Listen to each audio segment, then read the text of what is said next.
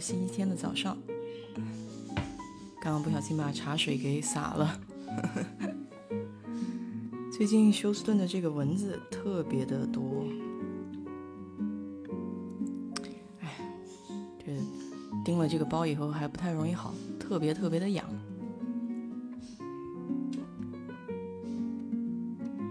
今天我们有张姐会给我们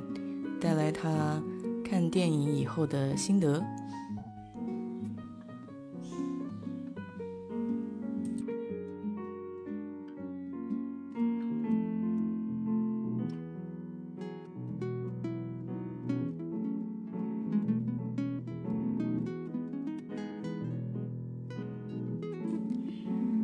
今天是提前了一点儿，因为。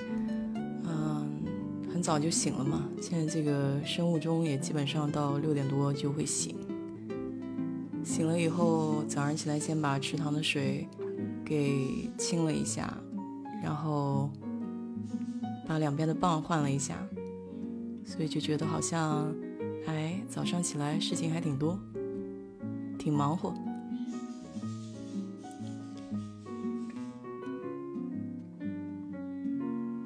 前两天刚在池塘里面放了六十条小金鱼，所以想看看这段时间它们适应的怎么样吧。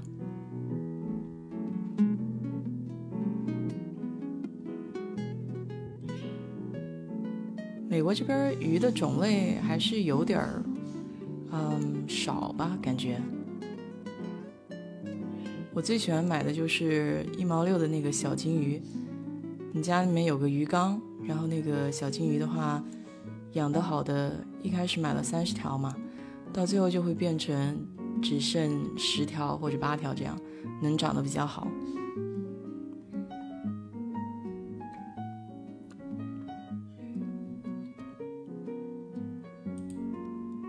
哎，我给张姐发一下这个链接啊，她还没有进来。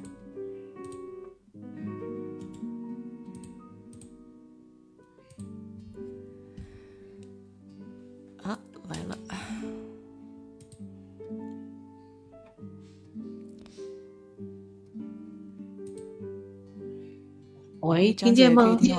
听见哦，听到听到。我我跟你说，我们家今天一天的这个这个网络都在那日日日在那绕，哎呦，在想圈圈是吧？哎，真的，然后那个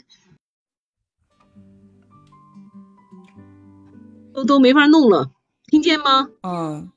可以听见。喂，刚刚可能断了一下下，嗯，听见吗？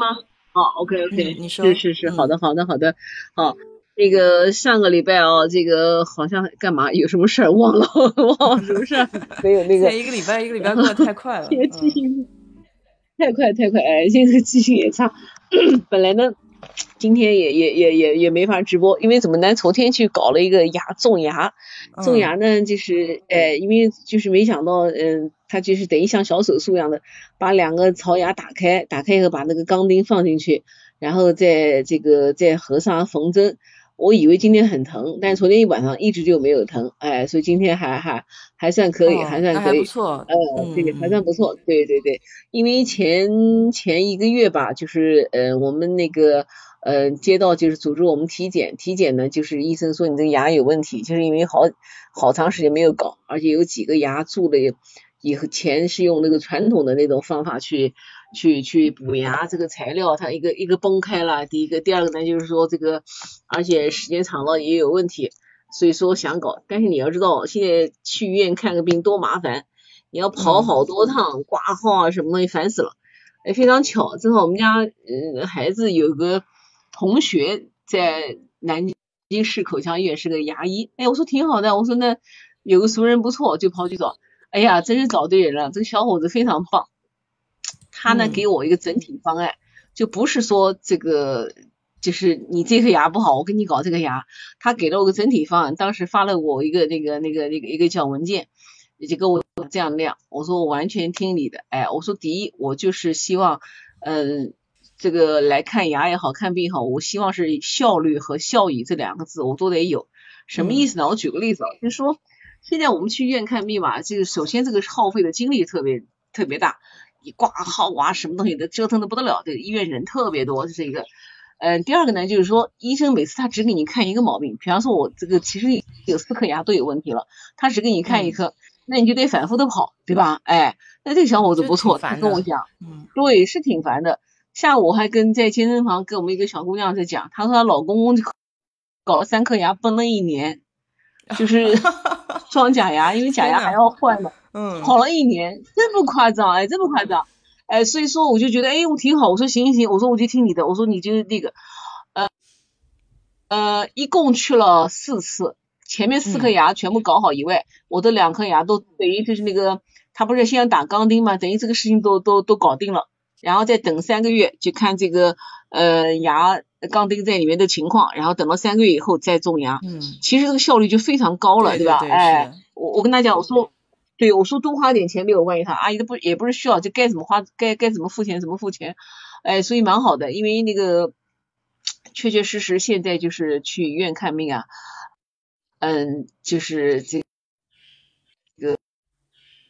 呃耗费的时间精力就是这个，所以我觉得就是效率和效益这两个字，如果说都能就这两个这两个这个要求吧都能协调起来。呃，我还是很愿意的，所以说现在基本上我们有一些病，我都到私人诊所去看。嗯，尽管他不走医保，但是呢，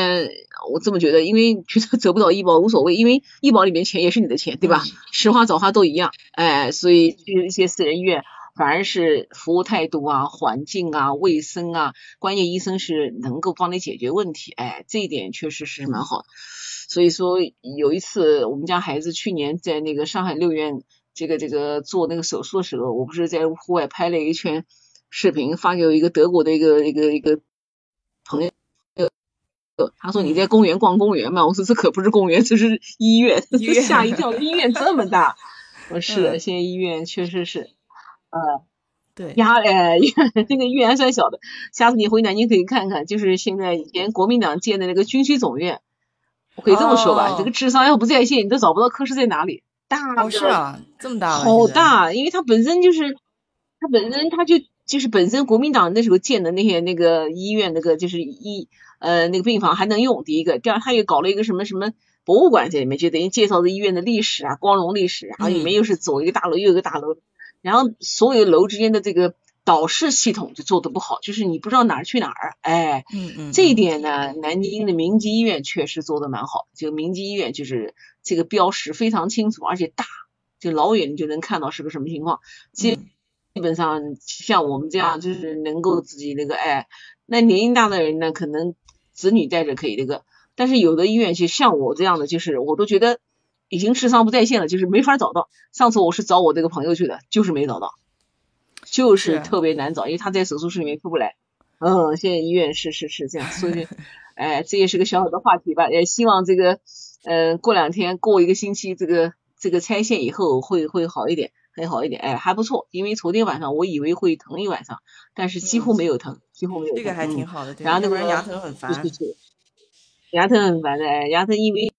他老是疼的，然后就影响情绪，对不对？今天吃了一天那个红豆稀饭，还蛮舒服的，感觉胃里面就是好像寡淡了一些。顺便清清肠。清清肠一点不错，然后刚刚才要跟我们家那个讲，我说明天想吃虾子，他说我劝你一个星期吃点稀饭了。那我是想，搞不好能降几斤体重也是好事啊。顺便减肥了是吧？是是，减肥减肥，哎是，对对，哎，今天我们来聊几个看的几部这个这个电影哦，因为这次呢就是五一的黄金周的时候呢没有出去，哎，因为嗯这个前面出去过几次了。呃，下个六月二号还要到那个甘肃再去一次，所以说就没有出去，没有出去嘛。我们家那两位呢，就就就跑出去玩了。跑出去玩呢，我大概就两天时间在家，当然是白天的时间在家。呃，白天时间在家，因为健身房也不开，我说那就找两部电影看一看吧。嗯，就看了大概有八部电影，看了八部电影，八部电影呢就是，呃。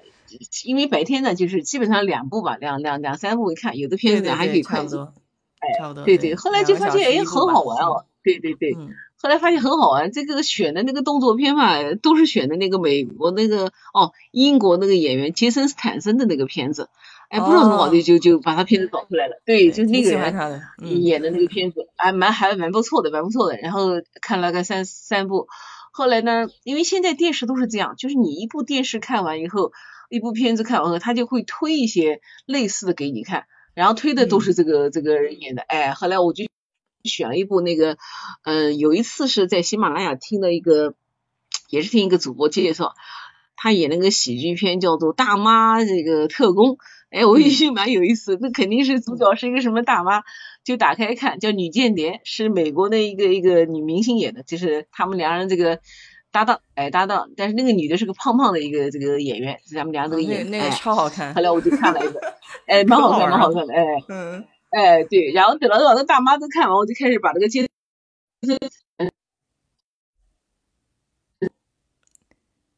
哦，有点断断续续。哦，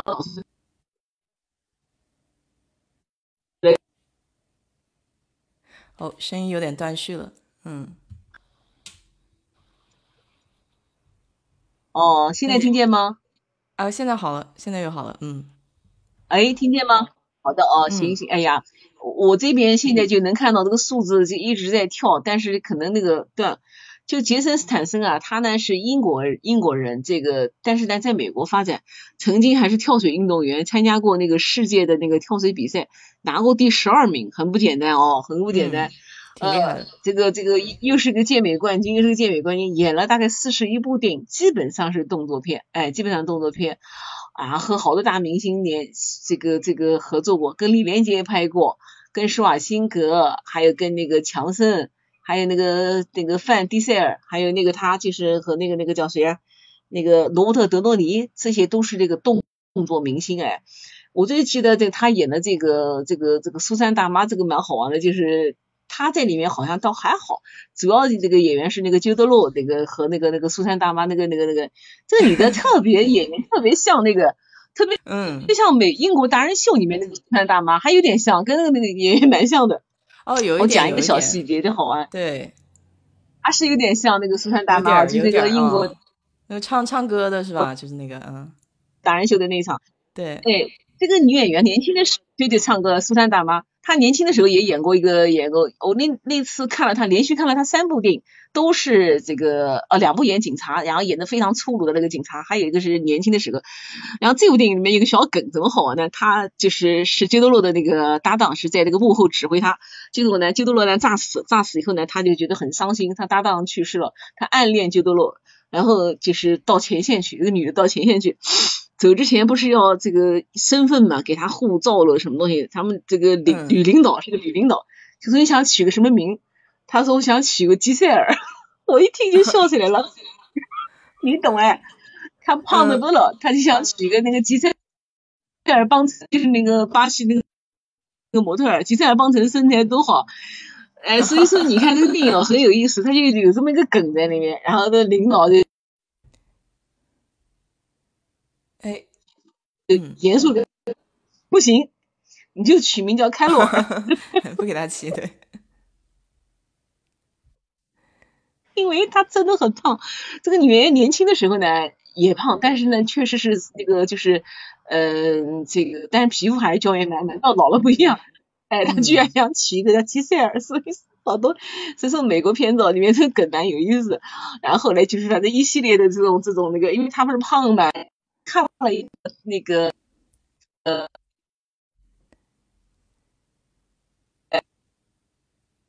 哎，又断了，嗯，开始断断续续了。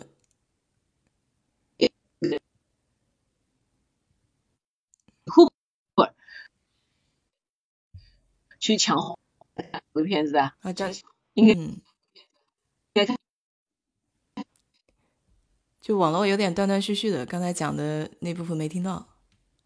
哦，我看一下，重连得，可以听到吗？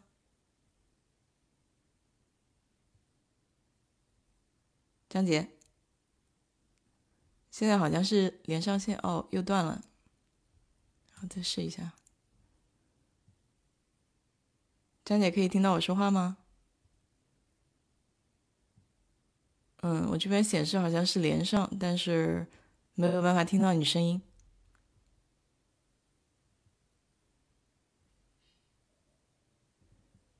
嗯，就刚才讲的那个女特工那个电影是挺有意思的，就可以找来看一下。主要是觉得它里面的喜剧特别的自然吧。对，又断了，是的，这个这个网络不是特别好，嗯，再试一下，能听到吗？哦，怎么这么糟糕？哎哎，听到你说话，听见吗？哎，可以听到，听到哦。嗯对，好的好的。啊是，然后我讲的他第二部电影就叫《偷天换日》，是那个他和那个南非那个美女那个迪亚兹塞隆演的，那个当时他们开的四辆 Mini Cooper，，在那个那个威尼斯拍的，那个电影还蛮有意思，看过吗？那个片子？嗯。其实我可能应该看过，但是有点印象记不住了。对，对对对，因为这种片子比较雷同，就是说他们等于是一起去抢黄金，结果呢，这个在路上把这个地炸个坑，直接把那个装黄金那个架装甲车给弄到那个那个地下的运河，在这个河里面把那个黄金弄走，结果其中有一个人。就是把钱抢走了，抢走后他们又从他手上夺过来，就开了四辆米利库珀，哎，这个电影还是蛮炫的，在那个威尼斯拍的，对对，米利库珀蛮好玩的，哎，其中那个女演员就是那个南非的那个那个美女，那个蒂亚兹塞隆，那个女的个子好高，一米八几嘛，嗯，我记得有一次她还和那个南非那个总统曼德拉合拍过，哎，因为这个南非女演员在好莱坞这么多年红的还是很少，其实她就是其中之一，演了不少片子，演了不少片子，还不错的。哎，这是第二部片子，第三部片子就是这个杰森斯坦森演的一个杀手，他好像和那个美国那个很有名那个明星杰西卡阿尔巴那个搭档的演的。这个片子呢，其实呢也比较平淡，因为主要就是一直是杀来杀去，就不讲细节了，就讲一个他去执行一个任务，去杀一个有钱人，这个有钱人真有钱，在一个摩天大楼上建了一个无边泳池。等于这个泳池是在这个这个大楼的那个横横面，就是与这个楼是垂直的。这个亿万富翁很有钱，每天早晨，然后穿着一个那个浴衣，穿那个浴浴袍，就到那个泳池边，然后就跟那个两个那个保安讲，看什么看，看什么看，然后两个保安就把头掉过去，他就开始 裸奔，他去游泳。那么要杀他就很难了，对吧？那个地方你根本上不去。结果他就做蜘蛛人，爬到那个泳池下面。打了一个钉子上去，等于那个泳池就开始慢慢渗水。结果有一天那个富翁去游泳去了，然后就整个游泳池裂开了，掉下去。哎呀，这个电影真的蛮有意思。就是这个，因为这种片子其实拍到现在，嗯，应该来讲，嗯，想有些突破还是蛮难的了。就是说，所以说就在一些嗯新奇的一些招数上面，你比方说什么上天了、入地了，对吧？下海了等等，哎，对，看一些这个东西，哎，是是是。杰森斯坦森呢，他呢就是说演的一些片子呢，还是有点幽默的。你比方说那个《速度与激情七》和八哦，特别是八和那个巨石强森演的那部片子，我还专门到电影院去看了，哎，还蛮好玩的，就是那种台词，然后那种那种那种那种幽默，还是挺有意思的。好像这个八获得了十二亿的票房，还还算可以，还算可以，哎，这个这个就是。这这三天等于看了那个两天看了两部啊三部这个这个片子，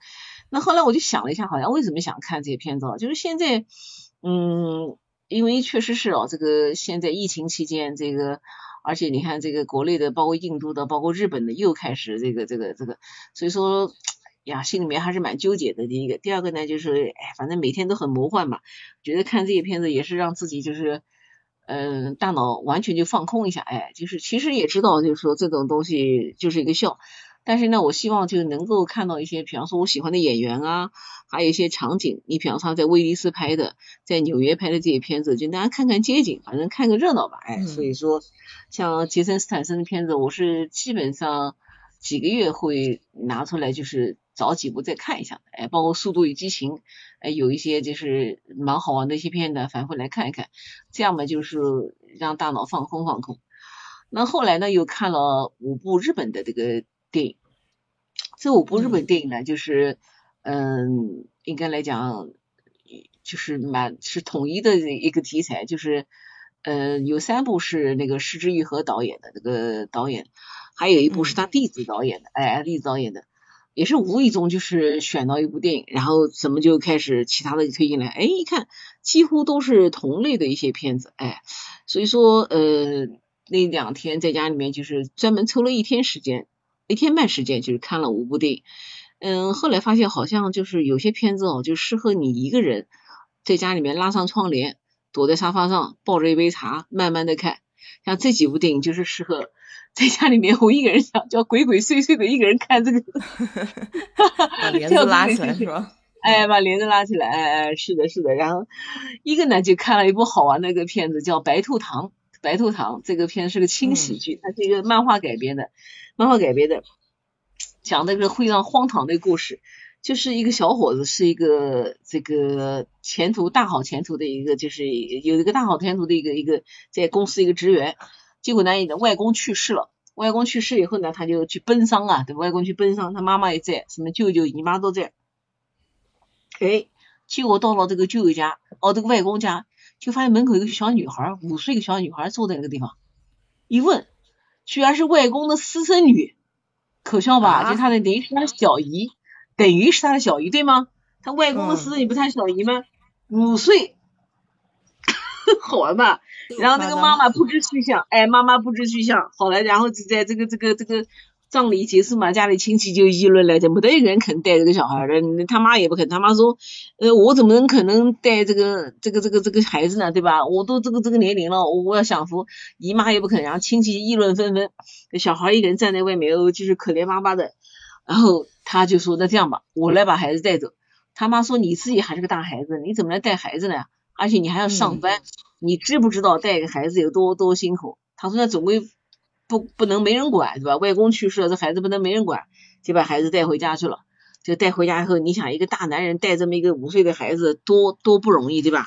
呃，然后这这个小孩刚开始也很排斥他，也很排斥他。每天两个人起来上班都是他不够睡的，对吧？还要把小孩弄起来，还买买早点啊，等等等等。然后在这个过程当中，各种各样的事情发生，他上班的不停的迟到，上司也怪他。后来他为了这个小孩儿就调了一份那个工作，就是调到那个他们公司的那个仓库，等于是当那个就是原来有脑力劳动者变成体力劳动者，就为了这个孩子，哎，那这孩子也在过程当中就是对他不断的这个这个依恋，哎，不断依恋。然后有几个小细节蛮好的，那小孩尿炕，尿炕，嗯，然后床单潮掉了，然后那个男的说你怎么那个尿炕了？那个小孩讲什么话？才说。不是，嗯，是汗水。你看这小小女孩多精啊！这小女孩是个小女孩，很精。这个男演员是演那个《挪威的森林》的那个男主角，叫松山健一，还是蛮有名的那个。这个小女孩，这个演员叫后田那个春菜，可不得了。这个小姑娘是个小童星，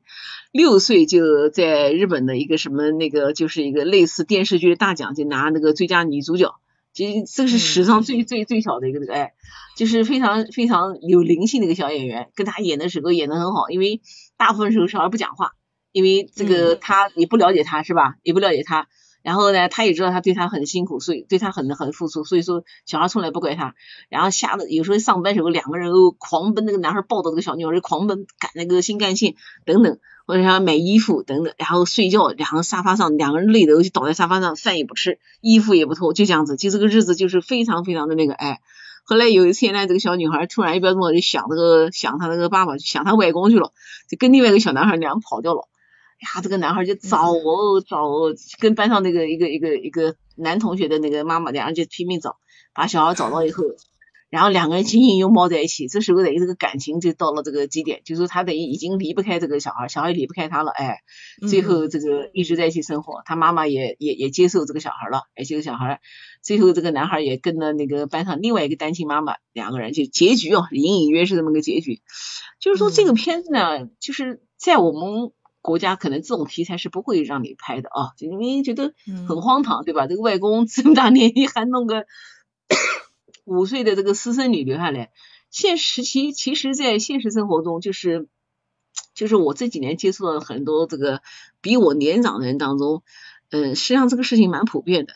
呃，一个是离婚啊，第二个就是非婚生子女啊，还有一些这个婚外的这种关系啊，其实现在是蛮多的。但是呢，可能由于我们这个价值观，或者由于我们的这种新闻审查啊，这个影视审查，这种片子就不会拍。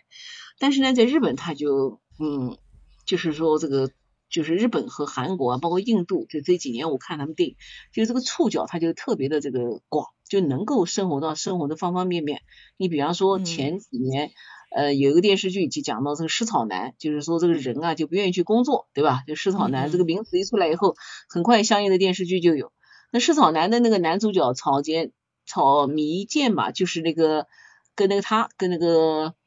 呃叫什么那个木村拓哉的一起的那个是一个 smart 组合里面的一个演员，哎，就他演那部电视剧。哎，那后来又出现叫食肉男，就是连这个婚姻都不要了。以前恋爱的这个这个不肯谈，就连这个 婚姻中的那个起的名字真好笑。对，就婚姻中的那个亲密关系 （sex life） 都都都不要了，就是就完全就是那个。所以说日本也有一个电影叫《空气人偶》，就是一个男的跟一跟一个空气娃娃生活。啊，我还没看这个片子，石之和导演，我准备来看一看。就是其实随着这个这个这个物质的文明的这样的一个就不断的这个这个。就是这个叫什么发展，还随着人们的这个对这个未来的不可期，特别是这个疫情过后，这种类似的情绪和这种就是人际关系的变化，其实是蛮大的，对吧？你看我们这次讲到那个比尔盖茨离婚，大家觉得好好笑，这个好像都叫这个黄昏了的离婚。你看自由军讲的叫黄昏离婚，实际上这个词在日本早就有了，叫祝婚。那个祝是这样写，就是我们那个。下象棋不个小珠子过河吗？那个珠，对对对，就那个字，那个什么意思呢？那个呢也是日本的一个名词，就是说在婚姻当中毕业了，特别是这个老公退休了，退休以后就回到家是吧？回到家，按照日本的法律，就是日本的这个太太的这个老公的工资是交给太太的。然后呢，如果说离了婚以后，双方绝对是要分分到一笔这个财产，就就就。就一定要分那笔财产的，所以说有这样的法律规定，很多女性就是在嗯这个五六十岁的时候就选择离婚，这个现象非常非常普遍。嗯，曾经嗯日本的有一个那个喜马拉雅博主，就是是日本一个大学的老师，是我们中国人，他们几个老师做的节目水准蛮高的，叫对话日本三百六十行三百六十五行，其中就讲到在电视上就有几个老太太，她们这个都是离开丈夫，但没有离婚哦。他们这样的祝婚的这个这个内容，大概就是说，虽然说没有离婚，但是早就不住在一起了，经济上是独立的，嗯，哎，经济上独立的，就是婚内了是吧？哎，婚内分居，但是呢，他又不是有的分居，就是说法律上就是我要离婚，法律上不允许离婚，我先分居两年，然后到时候离婚，他不是从我离婚来的，就是说反正就咱们各过各的。其中就讲了一个例子，就是一个老太太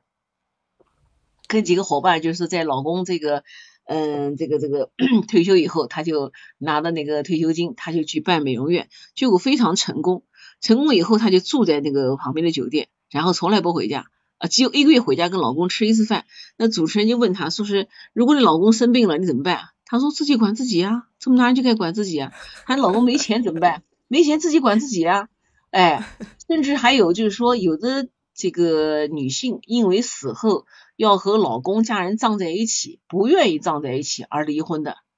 这在日本也有报道过的，哎，也有报道过，就是说实际上是蛮多的。呃，我前两天就是，哦，对了，我上个礼拜想起来，就是我不是跟你说嘛，是因为到上海去了，是吧？因为那个保险公司有一个项目，就是呃去看一个项目，到上海去了，然后呢一路上呢就是。这个，因为这个保险公司这个经纪人是我之前公司的一个员工，呃，非常不错，一个女生。然后我就在她手上也会买一些保险。那么有时候有一些项目，她就会邀请我去看一看。这次去的时候呢，又碰到他一个同事，这个同事认识好几年了，是个小伙子，非常正常，非常正常，业务能力各方面都不错。那天突然跟我说，我有孩子了，我一愣，哎，我说应该先说结婚吧，没听说你结婚，怎么就有孩子呢？一问，这个小伙子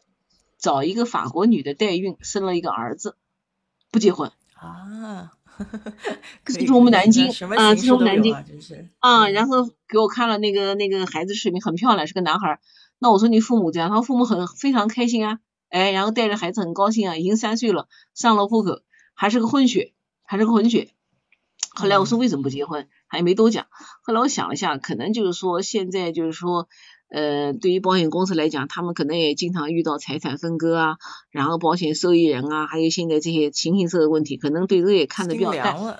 哎，凉了，或者是说，呃，有些东西不一定非要从婚姻当中获得。你比方说，现在要个孩子其实不是难事儿，但我就不知道怎么上户口，反正也没好意思问。紧接着他又说了个事儿，他的姑妈和一个老先生是二次婚姻，都结婚二十几年了，八十四岁离婚。啊，我说为什么要离婚啊？他说就是因为，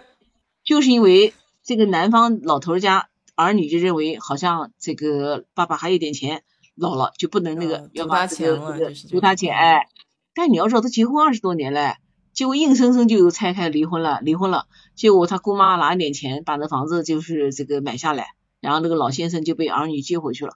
呀，当时说实话，那那两天啊，我脑子里面一直是被这个事情啊，就是说。嗯，在想这个事情，就是当然了，前面生孩子的事情，我倒觉得是是好像离我比较远一点了。我们可能孩子也不会这样，但是后面这个这个这个八十多岁离婚，嗯，其实在我周围还是比较比较少的一个，而且是被动离婚。居然这个子女就是为了钱就能够让父亲就是跟这个这个这个继母两个这样搞，就说明。哎呀，怎么说？就陷入这个社会现实，或者说社会现象还是蛮多的。这个当然肯定不是从婚姻中毕业，不像日本那样子。但是就反映到现在，就是说，嗯，钱也好，房子也好，财产也好，已经成了很多婚姻当中的这样的一个非常非常重要的一个因素哦。大家为了这个，你看比尔盖茨。有些时候。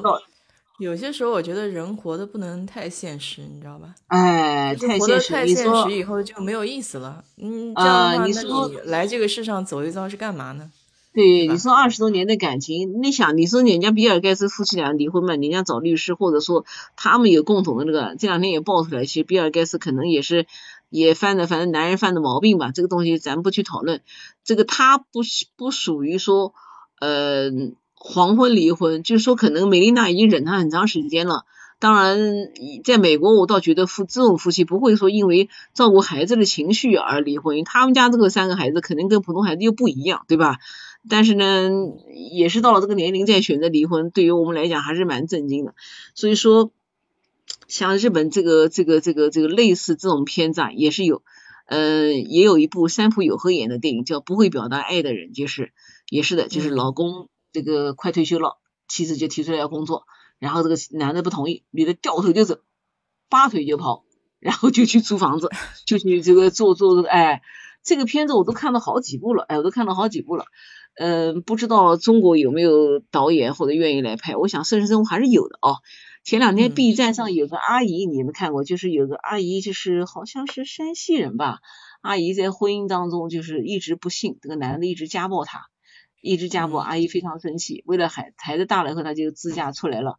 嗯，现在这个阿姨已经出来半年多了。呃，我一直在看她的视频。嗯，就是她现在的状态和她半年前完全不一样。现在面色红润，然后这个就是就是看起来就是脸上就带着笑，然后呢很轻松很愉快，眉宇间就透着那种。嗯，爽朗的那种气息，不像刚开始的阿姨皱着眉头，然后皮肤也是有点暗沉。那天是阿姨是准备开车到广西北海，北海的，然后呢，这个路上是要停下来，停下来以后，他就拿出这个小板凳去吃饭。好像路上应该还有很多网友给他寄东西，这次是上海的一家什么公司给他寄的那种。罐头装的那个马铃薯泥，就是类似那个咖喱一样的。阿姨热了一个饭，就把那个罐头放上去吃，然后啊做了个小广告。哎呀，我是觉得跟她半年前的状态就是完全完全就不一样了。哎，就是说也有这样的女性，就是选择就是嗯走出婚姻，走出这个这个这个这个原有的家庭的这个模式啊，活出这个自我。哎，所以嗯像有一些这样的，你有没有看过那部片子叫天水围的夜余物？就是那个香港许鞍华的一部电影，哦就张艺谋和任达华演的家暴。对对对对对，是的，是的，是的，就是这种片子还还是蛮蛮蛮蛮多的。就是说，女性到了一定时候，她就是开始觉醒，哎，觉醒。然后那阿姨我最记得讲了一句话都好啊，那个有一个阿姨不是中途好像有去到医院，人家说阿姨你牙不好，她说我当然牙不好了，我前半辈子都是咬紧牙关过来的。我当时觉得这句话讲的真的是。对对，又又又蛮幽默的，也蛮心酸的，哎，蛮心酸的，哎。但是看到他这两天那个状态啊，我是觉得，呃，就是特别那个。所以说，B 站上不是有一个那个一键三连点赞吗？每次他的视频我都点一键三连。呃，就是给他一个非常大的一个一个一个支持，一个支持，哎，是解脱了，你知道吗？这个嗯，解脱了，哎，解脱了，是是是。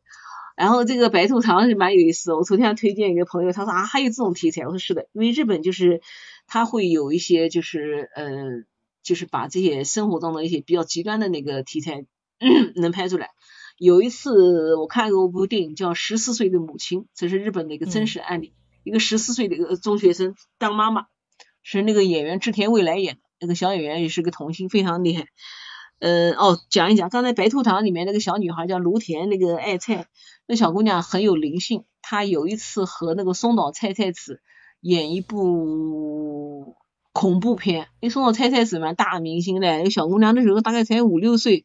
和这个松岛菜菜子这个搭戏是完全完全不胆怯，而且这个小姑娘就是在她脸上就能看到那个。她那个情绪的那个一层一层的这个变化，哎，所以说真的是就像高晓松讲的，这个小姑娘天生祖师爷赏饭吃，哎，有天赋有天赋，哎，有天赋。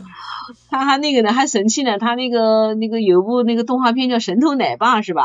这个到日本，他给那个神偷奶爸配音呢，还配音呢。那个小姑娘还是多才多艺的，现在应该长大了，嗯。像之前未来演的那个十四岁的妈妈，就是的就是日本的一个一个就是这么一个小女孩，她无意中和她单位同同班同学，结果十四岁她坚持要把孩子生下来。然后她父母做支持，那这是个学校也好，她她的这个老师也好，同学也好，那个然后对方男孩的父母也好，包括周围人的好，各种反应，各种那个，那小姑娘后来坚持把这个这个孩子生下来。像这种片子，这种题材就是其实是蛮突破的，哎，是是蛮突破的，是蛮突破，因为呃。我相信我们的国家这种未来的少女妈妈，呃，这少女妈妈这种现象应该是有的啊，应该是有的，你经常会能看到，就是有有对，特别像东莞，属于一种禁忌的话题，不哎，大众所以日本呢，就是说他的这个片子啊，他的这个题材就特别的广，哎，特别的广。第二部呢，就是他演的，就是那个也是市之愈和导演的，是松那个福山雅治演的，叫叫如父如子。这个片子呢，是我第二次看。第一次看的时候呢，有点漫不经心，因为有时候在家里面就是我一边做事一边看。那这一次呢，就是说我先把这个简介打开来看一看，哎，觉得哦，哎呀，是蛮蛮，就是蛮熟悉的一个题材。第二个呢，这个演员福山雅治，我是还是蛮喜欢的。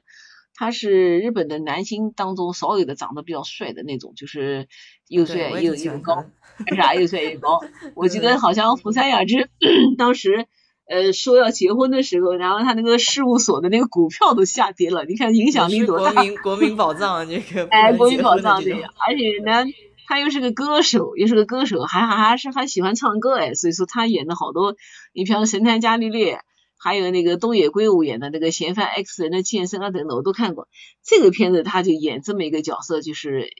走他一贯的风格了，就是比较冷峻的那种啊。大概什么意思呢？就是福山雅治演一个。一个大公司的经理很有钱，呃，在公司前途也很恶，住在东京一个高档公寓，公寓里面家里面就布置的像酒店一样的。太太呢也对他很好，但是太太呢是跟他比起来，家庭家事啊什么东西不如他。嗯，那个丈母娘是谁演的呢？那个就是他演的，那个树木心灵演的，哎，但是出场不多。然后这两个人呢带着个孩子，孩子呢一天弹琴啊什么，然后这个男的每天回到家后呢就跟孩子不是很亲，的要求就很高，因为他自己都觉得很成功，他要求孩子自律，啊太太呢就跟他持不同的观点，反正这一家人就这么过日子。突然有一天不知道怎么医院打个电话来，嗯也不知道为什么好像要，嗯说是那个血型出了问题还是怎么弄的，跑到医院看这个小孩不是他家孩子，居然不是他儿子，报错了。哎呀，晴天霹雳啊，对吧？就说怎么会有这种事情？结果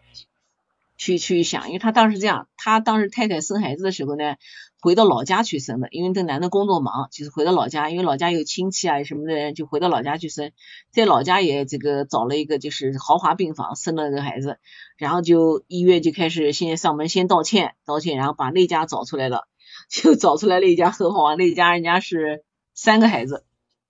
嗯。前面一个老大，这个老大就他的儿子，就他自己的亲生儿子，然后还有下面一对双胞胎，然后那户人家还有一个老爷爷，然后在一个小地方开着一个电器维修部，条件是比他们家差差好多。你看这个编剧多厉害哦，就讲那两家这个条件悬殊，人家就用了一件事情，一个细节，因为这不是两家人家后来照面以后嘛，照面以后呢，然后对面那个爸爸就想到他家来看一看，这什么样，就到他家来了。来了以后呢，进门就跟这个男的福山雅治不在家，他老婆在家，老婆开门了。那个男的就说，嗯，听说你老公跟我讲，呃，给我报销新干线的火车票，就说明那家条件，还是啊，差好多。你看新干线，哎。所以说这种电影哦，就是一个细节，你看就是说，就说 就说导演也好，编剧好，功力很深厚，就是在一个细节上就能把这个这个人物的关系也好，然后背景也好，或者说他们俩之间的一个什么样的一个呃怎么说呢，就是双方家家庭的位置差距就说出来，哎，全是哎，那么。这一下子，这两个人就就那个了他老婆我就自责的不得了，就自责的不得了，因为他这个孩子特别听话，哎，恰恰对面他家那个亲生儿子，哎，就是不好搞的一个一个孩子，特别不好搞，那个小孩就是 哎特别不好搞，结果怎么办呢？就是一方面这个医院道歉，第二方面呢找律师，找律师就是看看怎么来索赔，怎么来索赔，但是怎么换，就是孩子怎么换的，根本没有找到这个这个问题，医院也不知道。后面还有一个大梗，后不是后面还有一个大梗，后面还有一个大梗没爆出来呢。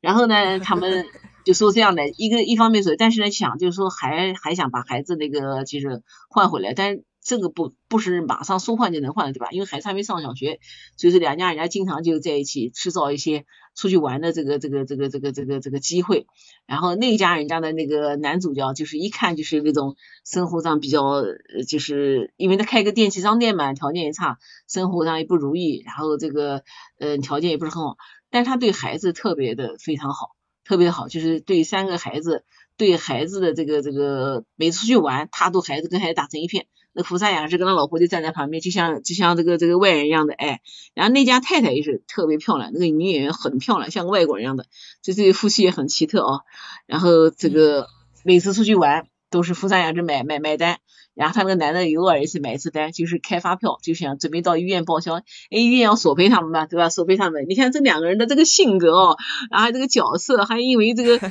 这个经济的这个这个这个水平，你看都一通过点细节就表现出来了，哎，表现出来了。后来终于有一天，他就跟他儿子讲说，我们再开始玩一个游戏，就是你到他家去，他到他那来。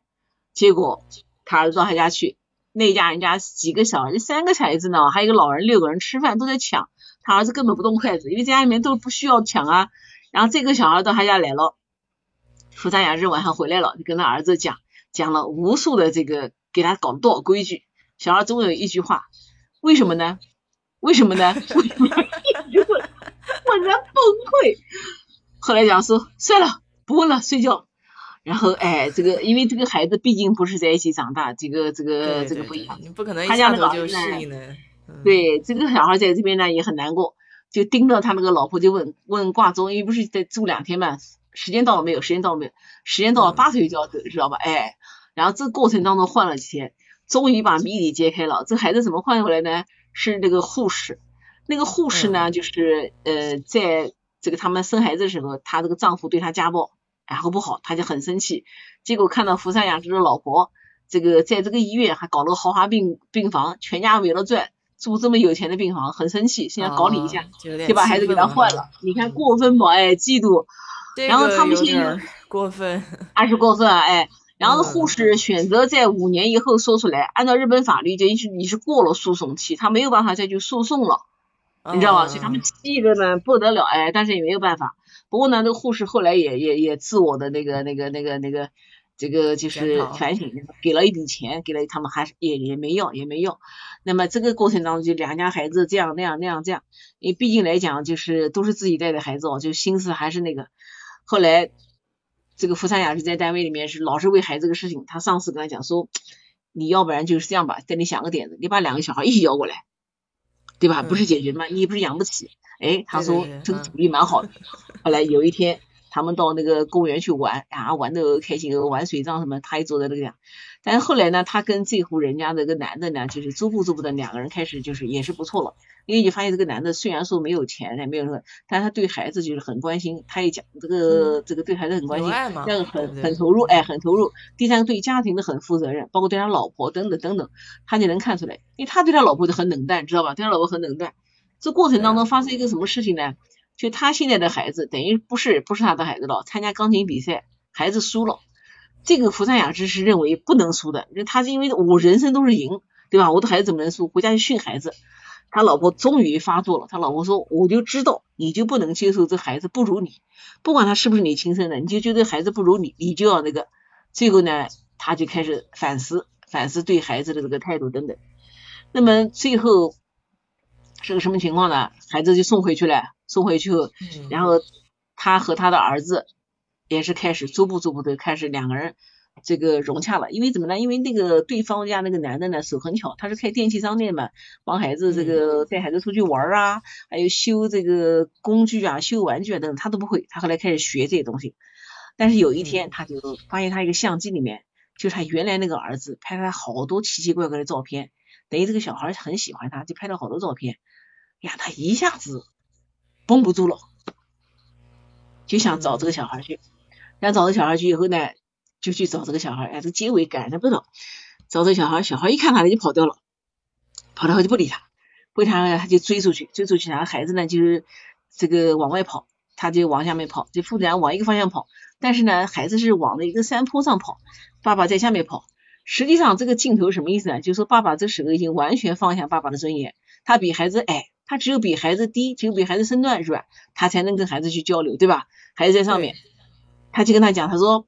他说：“这个爸爸想你哦，我想做你的爸爸。”孩子说：“你已经不是我的爸爸了，对吧？”那个他爸爸说：“我看到你好多那个照片哦，这个这个给我拍的各种照片，我觉得我们应该当父子哦。”那个孩子说：“还能当父子啊？”他说：“可以。”他说：“游戏结束了哦。”然后一边说一边讲，正好讲到结束，讲到父子俩对话讲完以后，正好这条路就合拢了，就成了一个岔道，等于就是我们从从终点来看。前面的路是岔道，就父子俩在岔道上走，然后这个话对话结束，父子俩走到一个终点，嗯，结果呢就惊喜的把拥抱在一起了，就是最后就是这个他还把这个孩子领回家去了，那个孩子到他家去了，就是这么一个片子叫这个如父如子，哎，是嗯应该这么讲哦，就是我觉得这这个题材呢倒是未必好像有多新鲜，因为也有这个这个也有这样的一个片子，对吧？但是呢，我想讲就是如果说这个片子。嗯，在在某个地方拍啊，可能就会有很多周围的就是无聊的人，比方说，嗯，这个跟护士对吧，死要打官司，当然官司没打起来，但就算没打起来，他也可能去骚扰人家要钱啊，或者是说，就是说周围会有很多那个吃瓜群众来出一些坏点子，对吧？就是说还有讲一些不好的东西，但是呢，在这个电影当中没有，包括他妈妈就是那个丈母娘。这个看他女儿很痛苦，就是跟他女儿讲说这个事情，就是说不光你痛苦，对方家也痛苦，你要多体谅别人。也仅仅就讲了这么一句，然后还带这个这个这个那个孩子来玩，没有在这里面讲任何不利于团结的话，也没有说任何这个出不好的点子。就我觉得这部电影就让你觉得感人的地方，就是说，嗯，你不会说是被其中某些人的情绪带到沟里去，然后出现很多负面的东西，或者说出现很。很多不好的东西，你看我们很多电视剧，你看就会出现七大姑大妈大姨，对吧？哎，要多少钱，或者到法院去告，就有些就是越看越生气。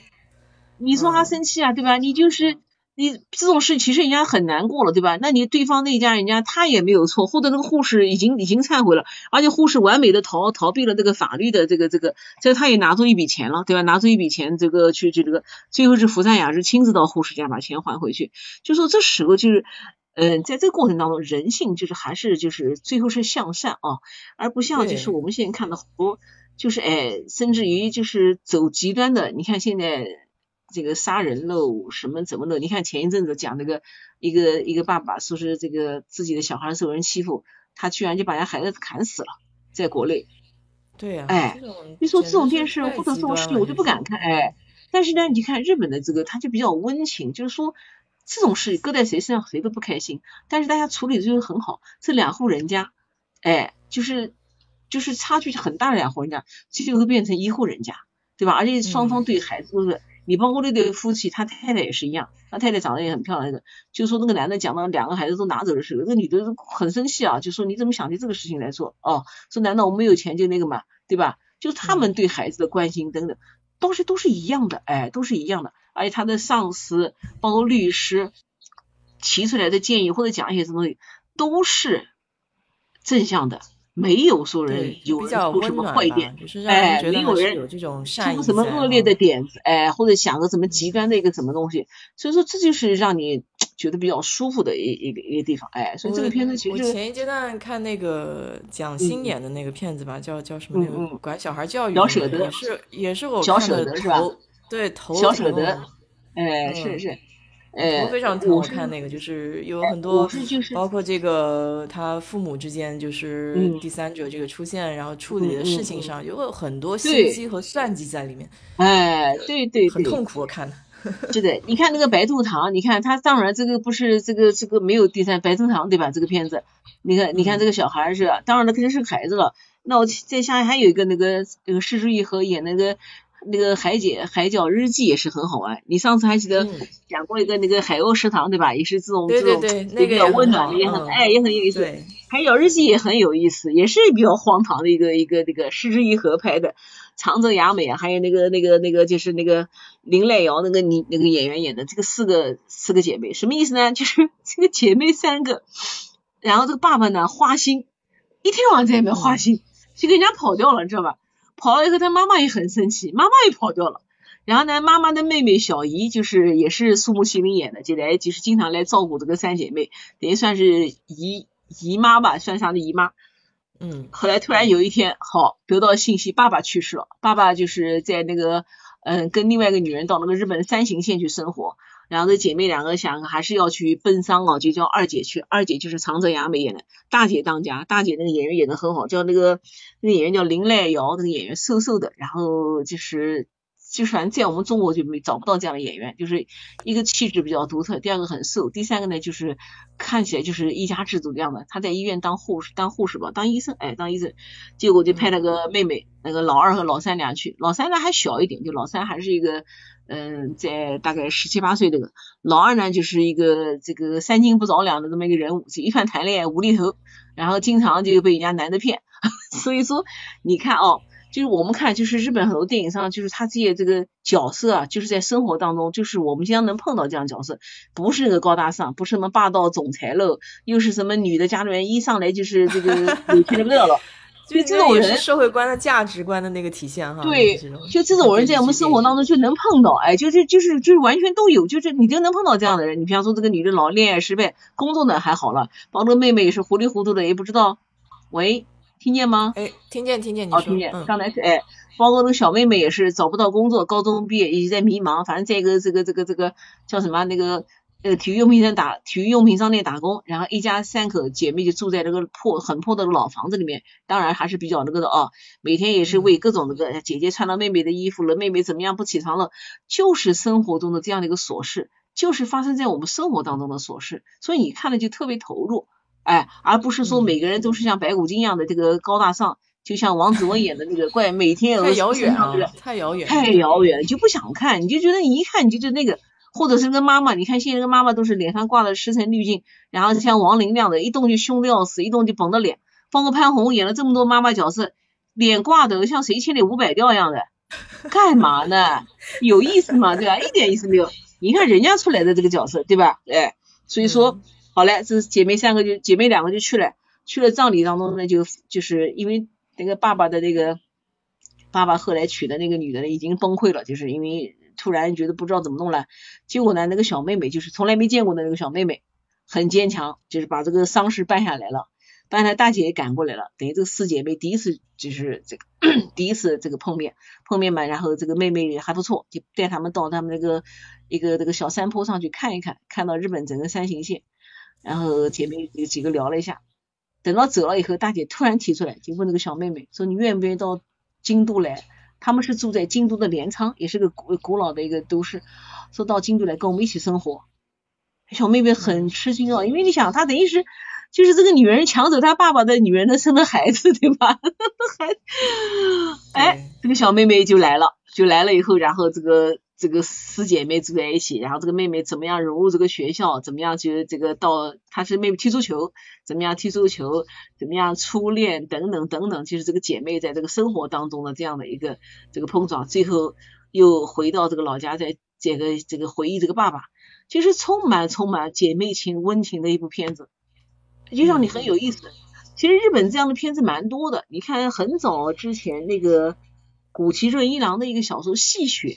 就是讲四姐妹，当时是吉永小百合演的，吉永小百合演的。呃，然后后来那个又有一个叫紫梅坡，是前野温子，还有这个之后金子，哎，宫守川柚子演的，就是讲四个姐妹，也是基本上没有什么血缘关系，她们就怎么样怎么样住在一起。还有一个什么东京什么美食女女女。就是说这种类似的片子比较多，但是呢，几乎里面没有阴谋，也没有这个这个勾心斗角，也没有金钱上纠纷，就是姐妹这样这样的一个那个爱，所以你看的特别舒服。哎，那个《海角日记》，而且这个几个女主角个个都很漂亮，个个都很漂亮。那天我就是发了一个截屏到我们另外一个群里面，我们那个群里面有个那个群主在日本生活了十年，他特别喜欢长泽雅美，然后跟我说。哪一个是长泽雅美？我说你都把长泽雅美忘了。他说我时间长了，哎，那个也是个女的，哎，然后发截屏给他看，他说，哎呀，是的，说这个电影都好看。我说是的，十几年前了，就是说这个片子到现在看，就是说还是让你觉得能够看下去。因为现在你还觉得，就是实际上我们应该来说是蛮浮躁的哦，一个片子不太容易就是从头看到尾。像我手上随时拿着个遥控器，就快进。不停的换，对，是，哎，一个是不像我看那个，包括杰森·斯坦森片子，我是一个快进，呃，换嘛，应该不大换，因为我看了一部片子不大换。但平时你也看什么节目，就是因为当然了，我们讲的那个我是根本不会看，所以我也不会换。但是这些片子哦，就能让你从头看到尾，甚至有些时候我要回头去看，哎，回头去看，你比方说他们姐妹几个泡梅子酒啊，泡梅子酒，然后姐妹几个吃什么东西，然后怎么样怎么样，还有还有一个邻居的那个老太太。得了癌症，他们怎么去照顾？怎么怎么，就是全是日常琐碎的事情。那么就在这个琐碎的事情当中，姐妹之间的姐妹情，然后这个姐妹之间的个关系，然后还包括跟他们母亲的关系在修复等等等等，生活在前进。就说你是觉得就是就像一杯纯纯的酒，让你喝得很舒服，就像一就是那个泉水一样的，一点一点渗到你心里去。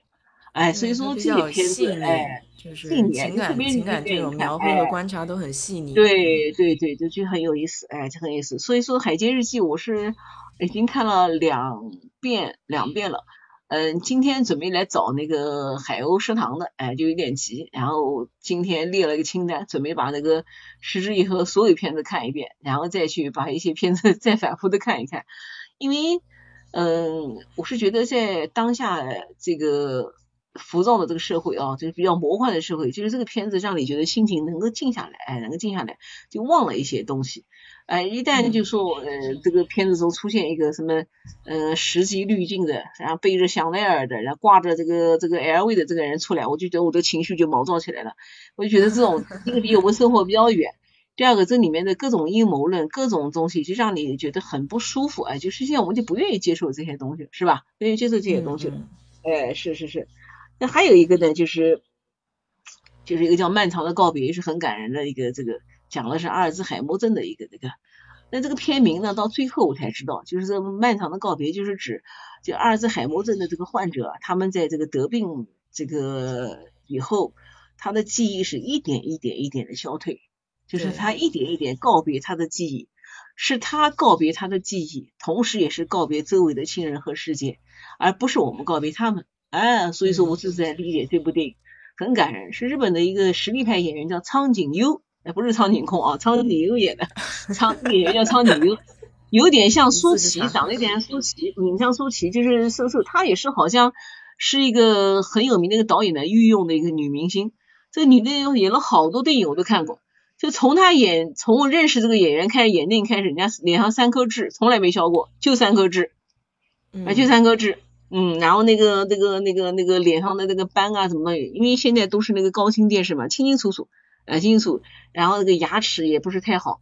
前天我因为去搞牙，我就问了那个医生，我说什么叫烤瓷牙？我还以为那明星把牙都这个敲掉，他不是的，烤瓷牙等于就像我们修指甲一样的，贴指甲片就得贴一层瓷片。所以说我们明星所有人出来牙都是闪闪的，就都是做可以做高露洁的广告，然后都是，但是，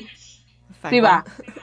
但是反过哎，但刺眼。但是日本明星我没有看到搞牙的，很少，可能我看的很少。你看那个苍井优，他那个牙齿就不整齐，但是你就看到觉得很真实，因为自然很少有人啊，你很少有人一一个牙长得这个这个这个像像画出来的，哎，是这个什么意思呢？就是说这个姐妹两个，家里一共就两个姐妹，这个大姐呢，因为老公的工作搬到那个洛杉矶去了，在美国开了一个一个餐馆，妹妹呢就是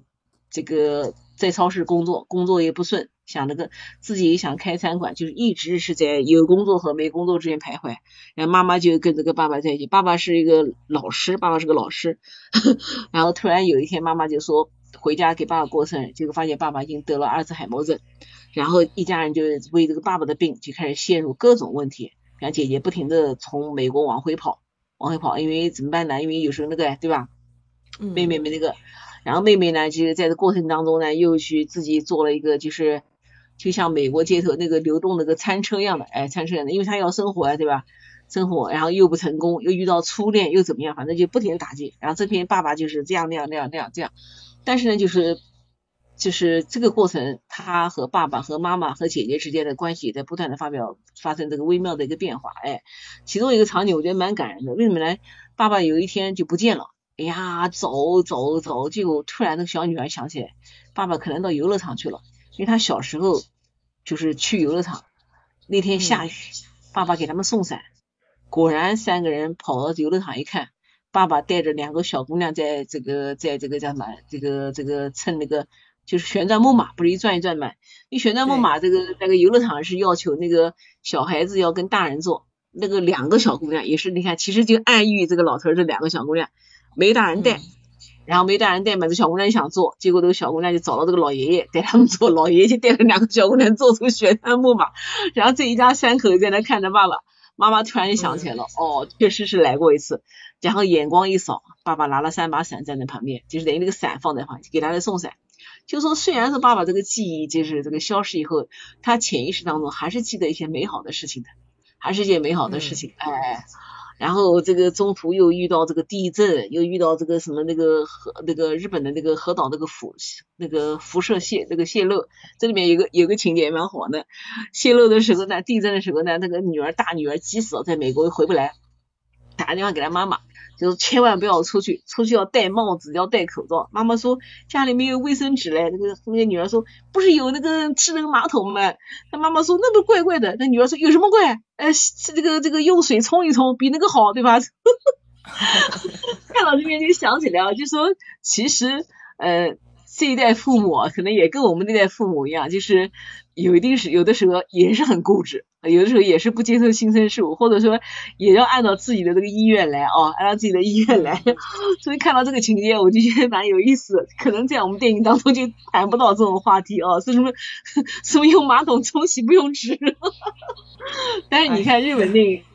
他就能够把这些东西讲出来，所以我就觉得很真实。你说这种场景，如果说。就是在发生在我们身上，其实是一样的，也是会讲到这个事情，对吧？但是我们不会，因为我是觉得为什么？你看我们拍电影的时候，吃饭的时候，上至这个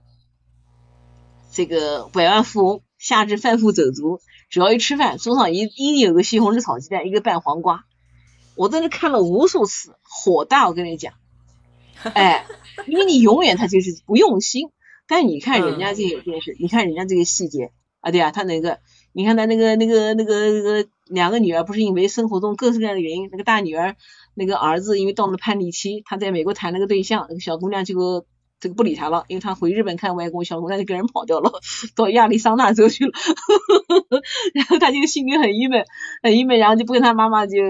讲话，又不去上学了，然后妈妈也很痛苦，结果呢，爸爸不是又为了这个住院嘛，他就趁着爸爸已经其实神志不清的时候。跟他爸爸去讲心里话，因为这心里话平时讲不出来的，就因为他知道爸爸就没办法回应他了，他就才去跟爸爸去去去那个。其实这个时候看的是蛮心酸的，因为 一般人对吧？到了也是像中年危机，没有机会跟爸爸讲，就算讲了，爸爸也不理解。就趁他爸爸头昏的时候，趁他爸爸这个神志不清的时候，或者没法回应的时候，跟爸爸去讲这些东西，包括那个女儿也是的。哎呀，所以我看到这些时候，的眼泪就是 就流下来了。因为这个电影呢，我为什么很感动呢？就是他他讲的这个阿兹海默症，我们家一个亲戚几乎完全和这个电影描写的一模一样，甚至比他还要糟糕，还要糟糕。哎哎还要糟糕。所以说，就是家里面这个所有人就是为了这个一个病人，嗯，付出精力也好，这个这个金钱也好，等等等等，就是说，但是呢，有时候想想也蛮痛苦，就是说他也不知道为什么就能得到这个病，就你自己对呀，就是你你不受控制，什么原因？对，嗯，不受控制。哎，前两天那个 我因为那个。就是那个左胳膊一直得那个网球肘，网球肘经常疼，不知道怎么最近又在疼，疼了将近一个月。然后呢，就是就是不能负重，就像我以前健身房举举哑铃啊这些操就不能做。就好多人就问我说你打网球啊，我就笑起来，我说跟网球一点关系没有。他说那你是怎么搞的？我说其实我根本不知道，就你在不知道情况下，不知不觉这个病就找上你了。像阿兹海默症也是一样，不知不觉你就得了这个病，不可能说是。由你来去这个好像，呃，我去好像对。决定，哎，或者我不吃碳水啊，或者不吃肉啊，什么都没法去这个，所以说还是就是就是活在当下啊，嗯，不好意思，我今天这个喉咙有点不舒服，因为今天在家里面搞那个厕所的时候喷那个八四，可能喷多一点了，那个喉咙吃到喝点水，喝点水，喝点水，哎，不着急，所以说，嗯，所以说还是就是说。能够把现在的日子过好，活在当下，哎呀？那么，嗯，最后又看了一部好电影，讲的就是这个主题，叫《日日是好日》，也是一个蛮蛮重磅的一个电影，是那个他演的，我还没讲完，是那个 苏木西林和那个黑木华演的，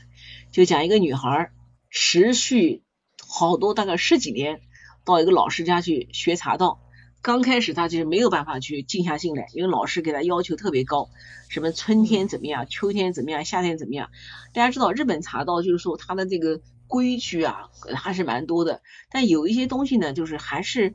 嗯，是出于对人的尊重，因为以前没有一个呃详细的讲这个茶道的片子，有一个片子讲了就讲茶道，但是那个人过于讲那个人的那个内心世界，但是对于茶道的就是形式感这块就没有讲。那这部片子讲的就蛮多的，是那个树木心灵演的，跟那个黑木华那个演员，那个演员蛮好玩的，那个演员满脸的雀斑，这样我做我是不可能的，哎，不可能当演员满脸雀斑，因为那个呃，因为那个大屏幕。也，他演最近也是看他演了三部电影，他有一次演个电影演爆炸头也是的，满脸雀斑。后来演个电影，我就看了一下那个女的也没有把那个雀斑搞掉，也没有激光打斑，也没有滤镜，反正就满脸雀斑。这个这个女的就是从这个大学开始，然后到毕业找工作不顺，然后当这个签约作家，然后失恋，然后导致爸爸去世等等等等，都是在这个生活中一直遇到各式各样的问题。啊，日本人也比较内敛，但是他没有办法解决的时候，都到这个茶道馆去跟那个老师，老师来这个跟他去去去去排解。然后老师每一次去的时候，老师那个茶室里面都挂着一幅画，一幅字，老师都跟他讲意义。然后最后挂出来一个叫“日日是好日”，就是说，其实生活中每天我们都会遇到很多事情，但是呢，就希望就是每天呢你们活在当下，不要去想这么多，而且你你要做的事就去做。你看，那有一个那个那个女孩，后来终于结婚了，终于结婚了，很高兴。有一天，她爸爸打电话来说，正好路过附近，说想来看看她。她正好要出去，他跟他爸爸说：“哎呀，我想出去。”说算了哦，哦，电话一挂，过一段时间，爸爸就生病去世了。他都没有来得及这个，就后悔的不得了。所以说，为这个事情，他就很自责。那么老师就跟他讲，就说。你想见一个人，你想做一件事，情其实就要马上去做。我们很多时候认为还有很多的时间，还有大把的时光在在等着我们。其实每天每天你都会遇到很多事情，所以说你每天都要把事情往前去赶。哎，对，可预见。哎，所以说我就觉得还是蛮有道理的。我就想想看，我最近的日子也是的。其实虽然说退休在家了，其实每天也是忙得不可开交。然后在想，哎呀，明天一定没事了。哎，明天一大早事儿就来了。或者是后天是，就像我刚才的，你看，本来我们是定好六月十八号这个去那个甘肃，后来那个这个前面一个六月二号的团没有满，就我那个朋友跟我说，那你早点去嘛，那我们早点去。刚才我们家那个人跟我讲，说他姐姐约我们去上坟，二十三号又要去，说是顺顺便再往那个跑一跑。哎，你看。这一眨眼，忙到月底到下面，这个事情真有十几天不在家，就又冒出来这个这个事情。本来哎，本来想着就六月头嘛，就是帮儿子搬个家，这一下子又冒出来多少事情。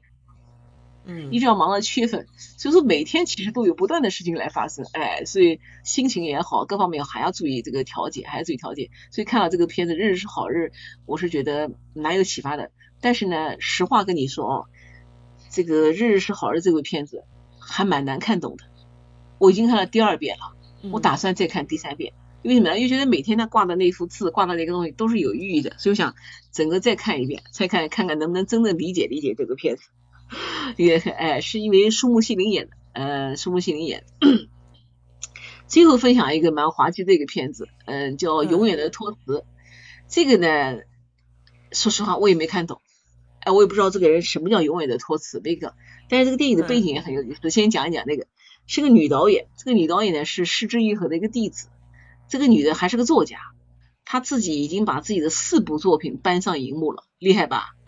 这个女的啊，她不仅仅是个导，哎，她这个导演，她那个，而且她的作品还得过日本的那个什么一个直木奖，还得过一个什么那个农川界之那个农川什么界啊，还什么大奖？就是日本有好多那个类似于像我们国家的茅盾奖啊，还有长江文学奖这样的大奖。那么这个片子就是她自己的一个小说改编的，这故事呢也蛮奇特的，就是一个男的一个作家已经过气了，没得人开始找他写书了。那他在家里面傲气傲气的，他太太是一个美发师，美发师，然后呢帮他剪头发的时候，电影开始两个就在他太太给他剪头，剪的，因为太太美发师嘛，这样帮他剪头，他就嘀嘀咕咕嘀嘀咕咕的跟太太娘讲，其实他这么多年一直靠他太太来去养，但他内心又不肯承认，然后又觉得好像这个题材我不想写，这个题材不想写，其他已经写不出来了，但他就找借口，你知道吧？他太太呢也不那个，也不理他，但是呢已经出轨了。出轨了，那已经在外面有一个有一个情人了，情人他太太已经知道了，但是没有挑破，没挑破呢。后来这个男的有一天就跟那个情人在一起的时候，突然太太出车祸，他太太和他一个好朋友去这个白小道玩吧，就是遇到那个什么雪崩，就死掉了。这一下子他的生活就就变了，哎，太太就去世了。去世以后呢，就是那刚开始太太在家的时候，他觉得烦啊，对吧？这个这个经常这样那样那样。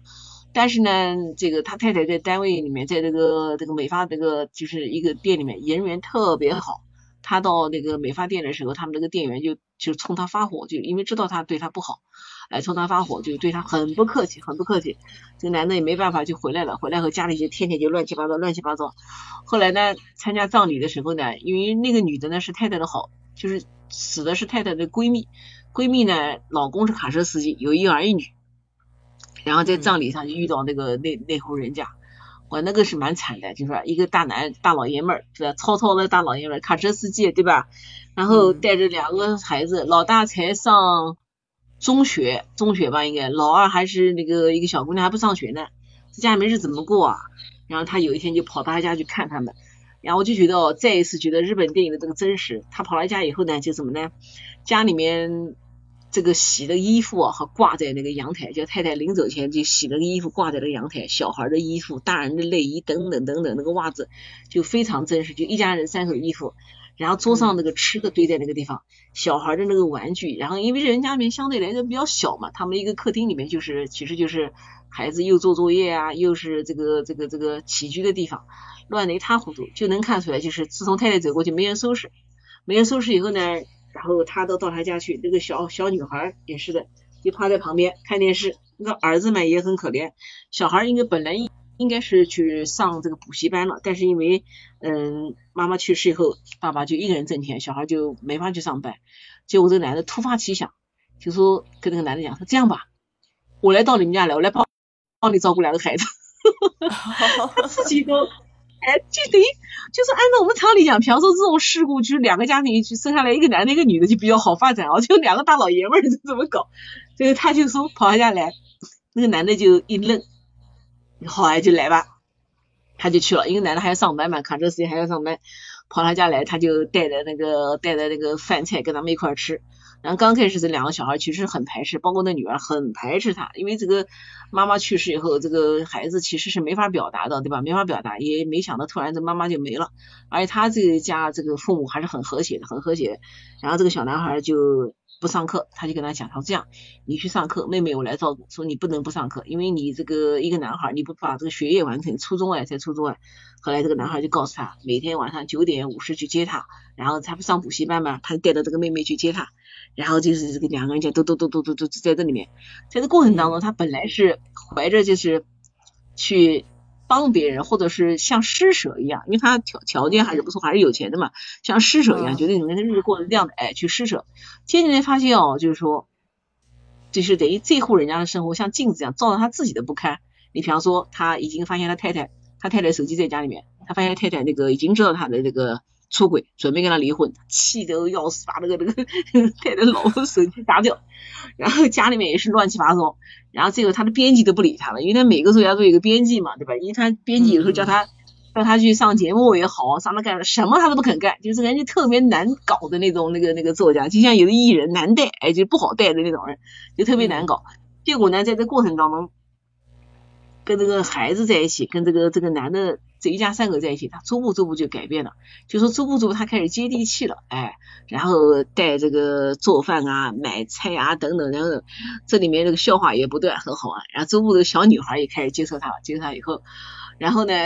有一天突然这个他每天陪他到九十点钟，到那个男的回来，他再自己再回家，这点还是蛮尽责任的。突然有一天，他那个就那个男的司机出车祸。哎呀，晴天霹雳哦，又出车祸了哦！两个人赶哦赶过去，赶过去，在路上的时候，这个小男孩跟他在一起，小男孩突然就跟他讲，说是为什么上次出车祸死的不是爸爸，死的是妈妈。呀，这个男的当时震惊的说，说这小孩怎么会讲这样的话？其实这个小男孩其实就是在妈妈去世以后，他也是担任这个哥哥的角色，因为这妹妹蛮难缠的，他还要去买菜啊，他去做饭。这男的不会做饭，只是去买一些便当。其实小男孩又要学习，又要照顾妹妹，还要去照顾做家务，他已经其实蛮接近崩溃的边缘了。他就觉得，因为什么？如果妈妈在，不会有什么问题。但是爸爸因为就说已经是这个样子了，你还喝酒，还出车祸，还不负责任，对吧？对。然后这个小孩在在这个这个这个火车上，因为他们俩是到赶到另外一个地方去看他爸爸，讲这个事情。哎呀，这个男的当时就讲说。嗯，也许你爸爸心里也在想死的是他，但是呢，既然不是这个情况，就是爸爸可能还是希望好好活下去，可能他的情绪也是也是面临崩溃。我们能不能不要这样看待爸爸，对吧？后来还不错，等到到那边时候，那个爸爸没有任何事情，然后就是这个车子受伤，最后回去了。哎，回去后慢慢慢慢，这一家人就开朗起来了，然后经常到学校啊，参加家长会啊，等等等等。后来突然有这个编辑，这个这个这个男的觉得，哎，他觉得这个不能天天围着这家人转，他也要把自己的这个写作生涯去去去去去搞起来。结果呢，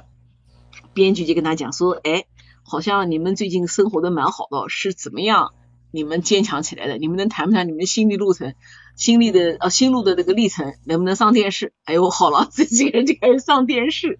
到电视上去分享，哎蛮好的分享。其实他在电视上分享的还是假话，他还是觉得自己这个这个哎就伪装，因为这个一直在装装装装装装哎，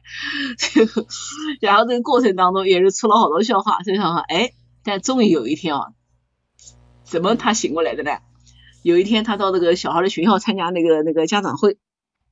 家长会。结果这爸爸跑来了，爸爸跑来以后呢，出了一个洋相，就那个司机的爸爸出了洋相。结果一个老师就跟他那个，结果发现这个爸爸这个司机很容易有女人缘。这个老师就跟他爸爸俩聊起来了，他发现自己好像觉得蛮高大上的，又是个作家，又怎么样，居然没人搭理，就说自己把自己其实伪装起来，就是很不真实，就没有人去愿意去走进他的内心，反而是那个那个那个那个在他看来很粗俗的不堪的那么个司机，哎，有有哎一儿一女。一儿一女孩盯着他好，对吧？儿女孩子跟着他，然后呢，这个还有个女教师，还没有结婚那个女老师来示好示爱，然后，他一下子觉得就崩溃了，就是崩溃了，然后真正的开始反思自己，反思自己，哎，后来在这过程当中写了一写了一部小说，然后这个小说其实就是把他在这段时间他被这一家三口救赎的故事说出来，就叫永远的托词。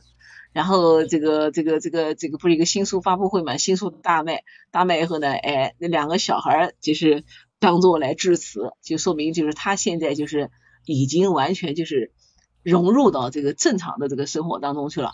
然后结尾也很有意思，因为之前电影一开始就是他这个男的是一个二分头，这个男的有点长得像赵文轩，这个二分头，头发卷的自来卷。刚开始他老婆给他剪头发，剪的就是短短的不肯剪，最后到结尾的时候就卷了，剪了一个非常非常干净利落的头发，就代表他和过去告别。哎，所以说有时候为什么要看几遍呢？就是有一些梗啊，或者有一些细节，就是第一遍看不出来，或者第二遍的时候哦才悟到这个。你看这个就是个剪两个剪头发的这个这样的一个细节，就反映了他的这样的一个一个人的一个变化。哎，嗯，哎，是是是。所以说，嗯，这几部片子就是看下来，就是一个呢，就是嗯，让人觉得想看；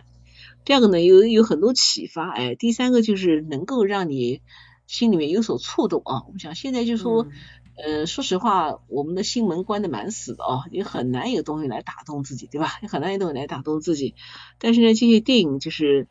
嗯，像《海鸥食堂》，呃。包括深夜食堂，哎呀，还有孤独的美食家等等这些片子，都是蛮能打动自己的，对吧？而且你看，特别是那个深夜食堂里面的那些人，其实都是生活中的那个在底层奋斗的，在底层挣扎的那些人，对吧？哎，他们仍然这个去寻找生活中的乐趣，对吧？哎，努力的生活，哎，这个是。蛮让人感动的一片子，哎，不是像上来就是怪个某某总裁几百亿上千亿，说的跟笑话一样的，哎，像纸一样的，这个有时候觉得好像就像个纸飞机唰摔过去这么简单，生活中哪有那么简单的事儿，对吧？哎，所以说，嗯，是，所以说日本呢，这个他这个电影的题材啊，就是还是蛮广，哎，呃，我大概分享一下我这么多年看的一些电视啊电影，你比方说。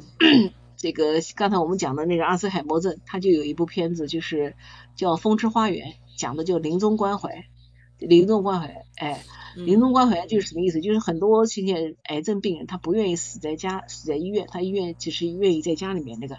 那这部片子呢，就是是个电视剧，在日本富良野拍的。这富良野呢是在北海道，是日本的这个中心，叫日本的肚脐，就是它富良野花很多，一年四季很多花。这个《风之花园》是日本的一个作家，叫做叫我看叫什么名字忘，叫仓本聪的一个叫《北国三部曲》，他就是取自于这个北海道拍了三部电影，第二部就叫《风之花园》，讲的是一个麻醉师中井贵一演的，他呢年轻时候非常的这个荒唐，就是出轨，出轨以后呢，他那个太太呢就是被他搞得这个上吊死了，他爸爸气得要死，他爸爸是个乡村医生，就把他赶走了，就不许回来，不许回来，但他太太呢生前很爱园艺。留下了一个英式花园，家里面有个英式花园，很漂亮。然后现在他爸爸等于就是带着他的这个儿子和女儿就生活在这个老家。他那个儿子有点智障，轻微的智障。女儿呢就是陪着这个也外公，就是外公就是做临终关怀的医生。女儿做什么事呢？女儿打理妈妈的花园，留下了一个英式花园，就是给这个癌症病人家送花。那么我第一次才知道，就是癌症这个病人就是他身体有一种体味叫癌臭，就是有臭味。所以说，爷爷每次去，爷爷到这个人家去这个这个看病的时候，外孙女儿就孙女儿，这个女人演员桥本爱就演那个小森林的那个演员桥本爱，就带一束花去，等于让花的味道冲淡那个癌臭，让病人也开心，让那个，所以你看人家多细，就能够考虑到这些细节，哎呀，就能够考虑到这些细节，然后一年四季就打就是打理这个花园，然后这个外公呢也很有意思。哦，是爷爷了，不是也是外爷爷，爷爷也很有意思。爷爷呢，经常就带着这个这个一个孙子一个孙女儿嘛，生活嘛，其实也蛮辛苦的。爷爷是个医生，然后这个经常这个到这个花园里面采花。这个爷爷顺，因为每个花不有花语嘛，爷爷就按照自己的喜好来编，就从来不跟花语是搭的，就比方说他自己编。有一个花语真好啊，有一个花叫羊齿草，这个草呢，就是上面有毛绒的那个软软的那个毛，就像那个小孩的耳朵。爷爷就给这个花取了一个叫“孙子耳朵”这个花，这个草就在那个该地中心看过，就摸过这个草。当时我还摸过草，摸草的时候就想到这部电视剧，当时感慨的不得了，觉得哎，觉得突然就有个链接了，知道吧？哎，就这个草，然后还有各种各样的花，因为我呢还蛮喜欢花的，但这里面呢，它是很多那个那个那个花的种子，就是爷爷给他就是瞎取个名，就是爷爷瞎取个名字，特别好玩。哎，就是个孙女儿去种花。后来这个男主人公在东京嘛，他在这个医院做这个麻醉师，突然有一次发现自己得癌症了，而且是好像蛮严重的癌症，就是快死了。但他回想，很想回到这个家乡去死，他也不敢回家，那个他爸爸不认他了，怎么办呢？后来他治了一个病人，一个病人死了后，给他个房车，豪华房车，就停在那，他就把房车开回去，开回去呢，他就每天就观察他那个儿子，他儿子呢是有轻微智障，演的角色是有轻微智障，但是呢有点傻，有点傻，就每天在花园里干活，一会儿搞花的。他儿子以为他是天使加百列，因为他们花园里面有个天使一样的，他就说他自己天使。结果他女儿发现他了，哎，发现他以后，然后呢，走步走步偷偷来往，结果老少爷发现，然后就把他接回去，接回去，最后他死在家里面。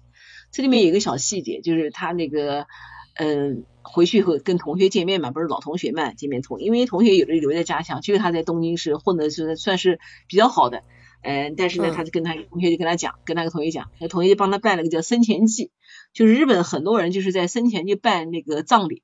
叫生前祭，那个我记得北野武也办过的。就是生前他把葬礼先演习一遍，知道我死后干嘛的。这个电影当中也有的，这个男的就他同学不知道他快快死了的，给他搞了一个，搞了一个，然后搞完以后才知道 这个毛病，哎，对对，最后就是最后他就死在这个这个家乡富良野，就死在这个老家里面。这个电影呢，就是有那个中井贵一演的，这个演员很有名，演他儿子那个演员叫那个叫做叫什么龙之介的，叫叫。神木龙之介是日本的一个神童，呃，哎，那个弹琴，而且还有这个配音，他给宫崎骏的好多这个那个那个角色，那个动画片配音的，是嗓音特别好。然后这里面就是一开头不是跟你讲的，那个那个那个，就是有首歌嘛，《少女的祈祷》嘛，就是这个男孩在对对对所有的演员当中弹琴，就是一选角色嘛，选角色，最后就是。每个人弹琴，这个男孩就凭了这首曲子，最后就得到这个角色，叫这个叫神木龙之介这个演员。然后现在很有意思啊，就是在这个富良野，就是有这么一个一大片的电影场景，就是这个这个这个仓本聪的三部曲。这三部曲的这个所有的这个咖啡馆，然后这个花园，还有这个这个这个爷爷的医院，还有这个全部就变成了一个一个影视基地，专门有一条线去玩。嗯，很好玩吧？哎，挺有意思的。哎，所以我在想，就是以后有机会，就是呃，哎，到那边去去去去去看一看这个。哎，因为他那个花园里面种了各式各样的花，各式各样的那个哎，然后每天这个这个这个这个爷爷去看病之前，就把叫孙女儿带一束什么什么花，然后什么完突然暴风雨了，怎么怎么好玩的不得了。哎，所以。就是这种片子就觉得，嗯，一个呢长点见识，第二说这几个片子，呃，就今今天主要就分，嗯，张姐有点断断续续，你看，比方说，哦，断了是吧？嗯，还好，听到吗？现现在可以了，现在可以了啊，好好，行，OK OK，我就说，就说一个呢，日本的就是这个这个。影视作品啊，就是善于讲故事，他的故事还是非常不错的。第一个，第二个呢，就题材的这个广；第三个呢，我讲的这个道具也好，舞美的设计也好，这些东西就是很真实。第三个，演员的这个服装，你看哦，就是你看演的那个就是《漫长的告别》里面，他因为他那个家庭都很普通嘛，妈妈也好，爸爸也好，家庭很普通。那个演员苍井空、苍井、苍井优穿的那个那个那个衣服，我看了一下，就是优衣库打折的。就那么几件颜色，哎，嗯，就那几个片子，哎，他没有没有那个妈妈穿的也是简单，就是没有说是身上挂的哦，冷不丁的挂一个什么宝格丽的东西没有，就是就是那么普通的那个家里吃饭的碗，然后用的那些那个餐具等等。都是那个，我还在里面看到好几个跟我们家同款的碗，看的还蛮激动的，因为它有，哎，它有几个日本有几个瓷器的牌子，像什么有九田烧、美龙烧啊这些烧，它都是比较，嗯，就是就是比较就是量很大，而且呢就比较有代表性，哎。我所以建议啊，我们群里面有一个小姑娘是在景德镇，小罗是做瓷器的，下面看看找她来讲一讲瓷器，然后跟我们来上上课，好不好？对对对，挺好的，对，挺好的，哎，因为就是学学东西哈，哎，学些东西，哎，因为日本的它那个这个瓷器很多瓷器它都是这个碗，它都是呃，第一它不是成套的碗，日本没有成套的碗，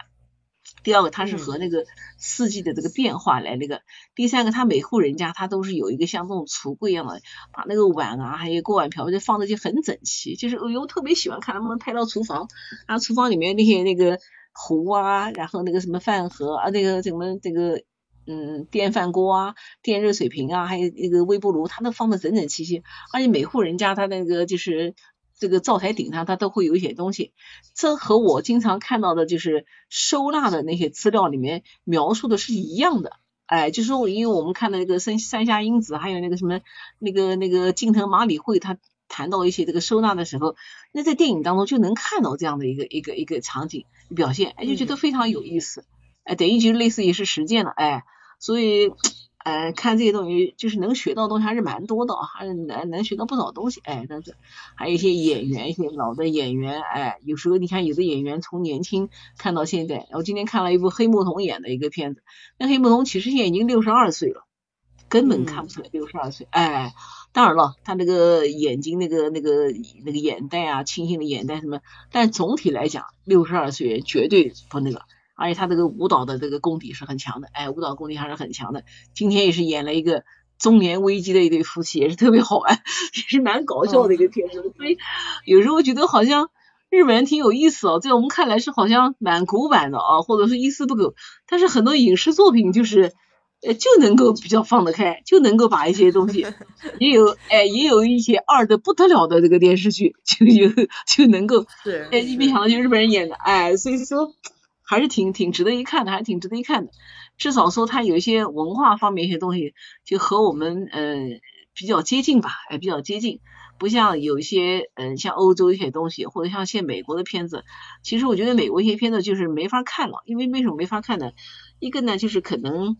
现在世界上也在谈和谐啊，就是以前一些辛辣讽刺的东西，你没法再再弄，因为你不小心骂了这个这个黑人也不行，骂白人也不行，骂黄种也不行啊，骂白人可以的，那骂白人白人心也不高兴了，对吧？你不是 叫黑命贵对吧？哎，不高兴了，哎，所以说这种片子越来越失去棱角，越来越失去棱角。那还有一些大片呢，就是也是因为题材的原因，就是反复的就拍前传、前传、前传，就是有点黔驴技穷的感觉，所以说美国片子不太看。现在反而是印度的、韩国的、日本电影还是蛮有意思。这里呢，最后呢再推荐一部韩国的片子《空房间》，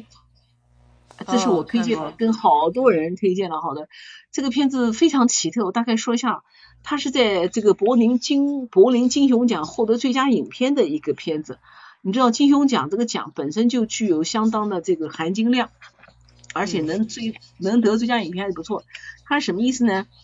这一个男的，就是反正没事干，就是经常到别人家去，就是别人家没有没有没有人，他就把这个锁撬开，或者别人这个房子门没锁，他就进去了。进去后吃两天，住两天，玩两天就走。假如家人家电视坏了，什么坏了，帮你修一修，搞一搞就走了。反正对没破坏性，结果好玩吧？哎，结果有一天到了一户人家，就发现一个男的在虐待一个女的，然后他就站在旁边看，在旁边看，然后这个女的也是从他眼睛面前也是看出他内容。结果他在他家住了住了两天，好玩嘛？这这个父亲啊在客厅吃饭，他另一个地方吃饭。然后这个电影哦，从头到尾男男女主角几乎没有一句台词，没有一句台词，就两人不讲话，不讲话，周围人也不讲话，也，不讲话。结果呢，那个男的不要离开嘛，他待两天就走了，走了后这女就跟他走，男的二话没说，两人就走。然后两个人天天就到不同的地方，只要看到人家空房间就推开进去，然后把人家房间打扫打扫，然后东西打开吃吃，然后然后住两天就走，再往下走，好玩不？结果有一天 跑到一户人家，那个老太太去世了，都没人管哦。哎呀，他们又联系了警察，把人家办丧事，然后那个人家也没怪他，哎，他们俩又走了。又走了后，然后女的中途又回去，回去后呢，哎，才好了，就发现这个男的有特异功能，就她老公看不到这个男的，然后这个女的看到这个男的，两人在一起就是隔空这个，你喂我一口菜，我喂你一口菜，你吃一口我吃一口，蛮有意思的。最后就这个女的一直就跟他这个这个，但是呢，我就还没有搞清楚这个片子就是意义在哪里，就是。但是呢，这个片子能够得这个大奖，一定他有他的成就。但是至少有一点，就是两个这个年轻的演员就演这样一个角色，一个是完全靠眼神，第二个就靠肢体这个动作来表达这个，那这个成就就是蛮高的，哎。所以说，《空房间》这部片子也推荐给好多朋友看，所以你如果有时间，你可以看一下。我觉得韩国电影的点其实很有意思，就是它的那个切入点，包括他那个得奖的那个《寄生虫》也是，就是他他的那个角度很很新奇，我觉得。哎，对对，那种故事故事的这个故事的整体这个梗概都是蛮蛮新颖的，就是你你一般在电影里面看不到这样的题材，就是他。他一个表现的好，一个就是故事的梗概其实本身就很不错。嗯，甚至于有时候就不是个故事。你看《八月照相馆》那么好一部片子啊，多好看！你我觉得特别喜欢看。你说这个说啥呢？就两个人，反正也没谈恋爱，没怎么样，然后就怎么样，就弄个冰棍吃吃，然后怎么样怎么样，对吧？那两个演员都很厉害，韩归石、韩石圭那个演员是韩国国宝级的演员。那个李银河，那个当年可没有整容啊，他是比那个李英爱还早那个演员，那个多漂亮那个演员是吧？哎，你看演这么一个对，制服的不得了。哦，那个婴儿肥，然后穿那个衣服，傻乎乎那个样子拍个照，啊，这才是真正的生活中该有的样子，是吧？嗯，而不是哎又来时局历尽了，又讲到时局火大了，我就要敲桌子。就是所以说，这种片子，反正我基本上这隔一段时间没得事就找点老片子来看一看，甚至于一些印度片子，你看印度有个电影就是叫《起跑线》，也很好，绝对你你马上看一看，绝对比那个《小时代》这个张国立演的要强十倍，我跟你讲。也是讲选择笑，苦中带笑的一部片子啊，就是人家为什么就能拍出这么高的水准出来，我就不懂了。我们这为什么就拍拍拍拍就变成变成小品，变成二人转啊，变成莫名其妙的。现在就是商业性太重了，而且太浮夸的感觉，好像他没有沉下心来真正去挖掘这种细腻的东西。对，而且我我很讨厌现在电影当中这些那个台词。那就是一个是挖苦，第二个是恶毒，第三个好像耍嘴皮子啊，是吧？觉得好像像那个都像那个二人转的，然后这个一东一句西一句，然后那个，然后就特别讨厌人家耍嘴皮子。我觉得，嗯，就是就是生活中不是这样的。第一个，第二个就是说，你作为一个电影，作为一个电视，你又是教育意义的，你对孩子对别人有什么那个是吧？你要看个什么老破电视，讲那个清朝在宫里面的，刚刚从清朝出来的格格那个什么东西。怪日语讲的溜溜的，英语讲的溜溜的，然后那个他们那个什么，我的个妈呀！你晓得你在宫里面出来的，你现你现在变成啊，变成比我们还要糙，那这班有脑子吧？啊，演员也这么演。哎呦，所以说现在现在看电视剧已经不用脑子了，就是基本上就是属于那种纯属娱乐，然后茶余饭后没事儿闲闲的蛋疼看的，就是这种。哎，但是我就坚持坚决不看，坚决不看，因为我这些东西为什么知道呢？我我喜欢看一些影评，我是觉得就是你会给别人带来一个不好的一个那个，因为有有的孩子就认为这个就事情就是这么回事儿，对吧？就这么回事。真是真是真是，你看那个清朝的这个宫廷剧。我爸是从来不看的，因为这个看历史书，看这个历史以后，他就老是会说这些剧就胡说八道嘛，就是。对呀，胡说八道。还有那个那个那个上次哎，什么什么以前那个什么纪晓岚那个什么，这么男个女的关在一起，那个张国立还说是那个老艺术家，我说的什么艺术家？有脑子吧？啊，读过书啊？啊？嗯，对吧？所以说当了今天我们就不骗人家了，反正就是说，我是觉得至少说。我们现在时间有限，我的精力有限，我的情感也是有限的，我要把它放在正确的地方，对吧？有价值的东西上。对了，放在哎，就是至少说，我看到能学到东西。哎，你看那个，你看我讲那个那个那个阿兹海默症的一些那个，有一个那个就《风之花园》里面，其实他爷爷不是当医生嘛，经常到那个就是病人家看病人。有一个老演员，就是演那个《追捕》里面演那个曾幼美的爸爸的那个那个演员，已经成了老老先生了，哎。他也是阿兹海默症，你看他怎么判断他阿兹海默症？就是一个问题他问了三遍，就是这样一个角色，就是生活中就是这样的，一下子把这个病人的这个这个这个状态就点出来了，根本不需要你去讲。当然了，你要这像我们要看的时候要用心啊，像我是比较投入的看，就能看出来，是吧？还有那个那个那个那个那个苏木心灵演的那个演的那个茶道里面是。你看他那个茶道里面茶巾，还有和茶道里面的那个碗，还有那个煮水的壶那些东西，细节都是讲交代的清清楚楚，很讲究。还有一个小细节就是日本的很好，日本很多人茶道老师不是在家里面授课吗？授课它是一个小院子，对吧？小院子呢是因为也没有门，但是呢是这样的，他会在门，假如今天来客人，他会在门口放个石头，就表明家里有客人了。啊，这是我在很多电影中看到的。结果我在这个电影上，我就，嗯，我在电影上我就看到了这个，因为就是我知道这个这个这个梗的嘛，知道这个梗的，我就就就就是就晓得，哎，你看人家就很注重这个细节，哎，你就会觉得哦，原来那个，而且这个老师给他们每次吃的点心都是应这个季应季当季的这么一个点心，哎，当季的这么一个东西啊，所以说，哎呀，就是所以才会有很强的代入感嘛，因为这个对，然后才有共情，哎。你看，才能谈出这么多。今天等于是因为我也不想谈的太细了。你看，比方说有的电视剧细的不道，你就不想谈太细。你才能谈的，就是有这么多东西，这个去有感而发，而不是说那个那个叫什么，就是凭空看过就算了，对吧？我每次讲，反正又是又是一个西红柿炒鸡蛋，又是个拌黄瓜，有什么好看的？啊，对呀，你看那个街角，哎，你看《街角日记》里面，你包括那个电影里面，人家每次吃的东西都不一样，就是什么季节吃什么东西。特别小森林，你看一年四季吃东西不一样，本来就该不一样，是吧？什么时候吃萝卜，什么时候吃玉米，什么时候吃栗子，对吧？那个栗子一年四季都有吗？不是的呀，一定到了秋天才会收割、收收获。哎，所以，哎，反正 讲的这么多，对，就是 可以说的其实挺多的，包括中国有很多这种。呃，言传下来的这种习惯呀，还有对呀，这些东西要好好的把它保存下来。对你也可以好好挖掘，哎，挖掘，哎。所以说前两天，呃，我又在 B 站上面这个看了那个这个一个纪录片，就是一今天看了一个叫《云云云梯上的村庄》，讲的是那个哈尼族，哎，蛮有意思。这个纪录片还有一个是讲那个便当，就寻求便当，就寻找便当，是新加坡旅游局拍的，第一集就拍了印度那个。我们下次再讲一讲那个 B 站好不好？哎，下次因为最近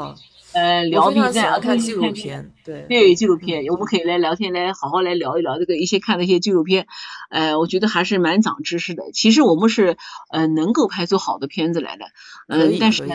对，哎，但是呢，就是说可能你在主流上没法去去放，没法那个，呃，所以有机会我们就还看一些这好片子，呃，让自己一个丰富起来。第一个，第二个就不要被这些东西。带歪了，我想至少带歪了吧，自己要有辨识能力哈。哎，对对对对对对，是是是，蛮有意思。哎，好吧，那我们今天就聊到这儿。